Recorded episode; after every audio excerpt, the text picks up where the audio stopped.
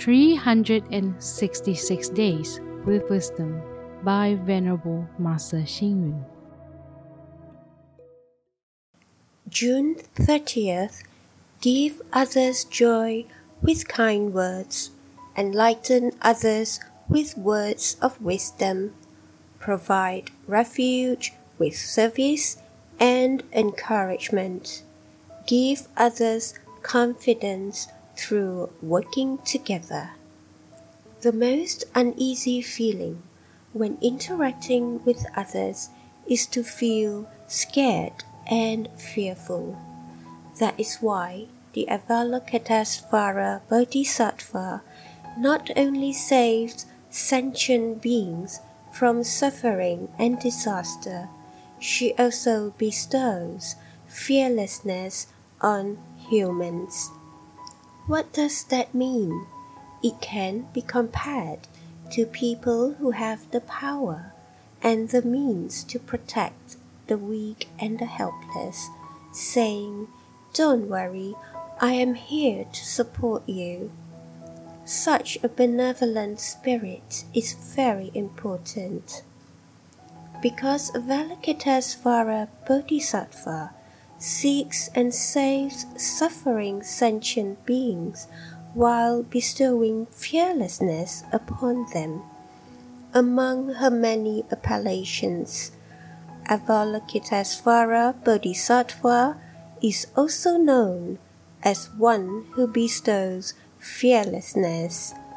To conduct oneself in the society, we should have compassion, loving kindness, wisdom, and courage to protect all sentient beings.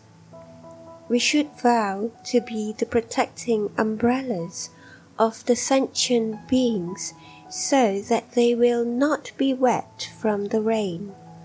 We should vow to be the sentient beings' torchlight so that they will not be afraid of the dark.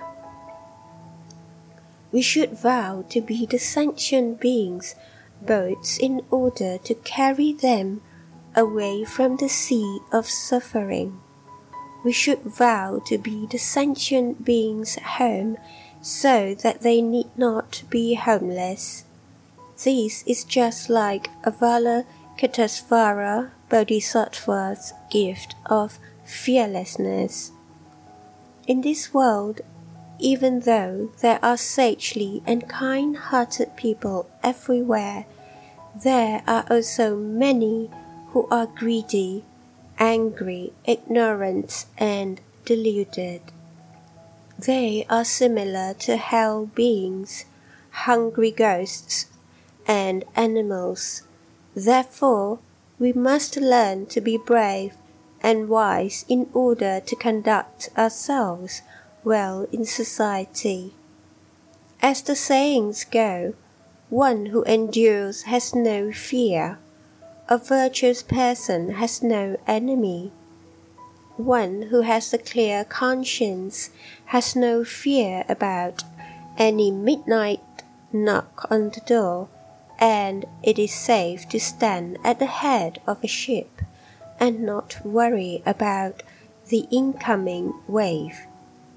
As long as we follow the rules and laws and treat others with compassion, and honesty, we will be an open and upright person. We will be able to face the world without fear. Read, reflect, and act. To conduct oneself in society, we should have compassion, loving kindness, wisdom, and courage to protect all sentient beings. Please tune in, same time tomorrow as we meet on air.